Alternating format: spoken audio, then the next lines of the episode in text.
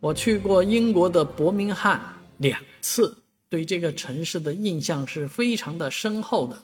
啊，那有很多的观感，其实，在十多年前并没有写成一个游记，而今天呢，传来新闻说这个伯明翰啊破产了，英国第二大城市伯明翰破产，真的，我觉得这个这个消息来得很突然，但是呢，又在情理之中。为什么呢？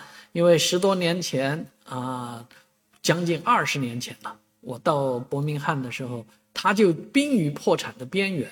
呃，就实际上要破产。我去的时候，正好是罗孚汽车公司啊，它的这个工厂啊，啊，准备移交给上汽。上汽呢，已经是在伯明翰准备大展拳脚。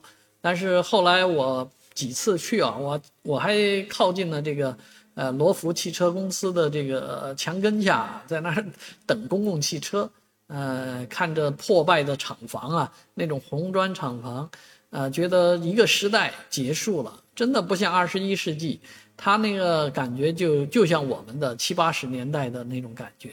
所以，一个汽车城啊，因不仅仅因为一个厂牌呀，啊，啊整个汽车行业都凋敝下去。而事实上，上汽大众，上汽呢，并没有。真真正正的在这个伯明翰生产汽车，而是真的把这个生产线就搬到南京去了，啊，搬走了，啊，在中国生产汽车，现在又把 MG 品牌的这个汽车销回到伯明翰，所以这样的城市啊，最终发生这样的这个叫什么呢？财务危机啊，不得不宣布破产，这个可能跟它的产业。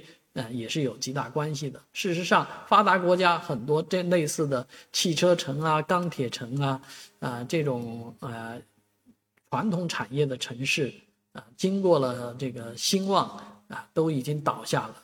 啊，在这个产业转型当中呢，发达国家实际上是没有找到合适的一条路的。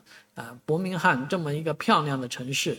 啊，这可以说是在我印象当中是相当现代化的一座城市，啊，居然倒下了，啊，这也是令人唏嘘不已呀。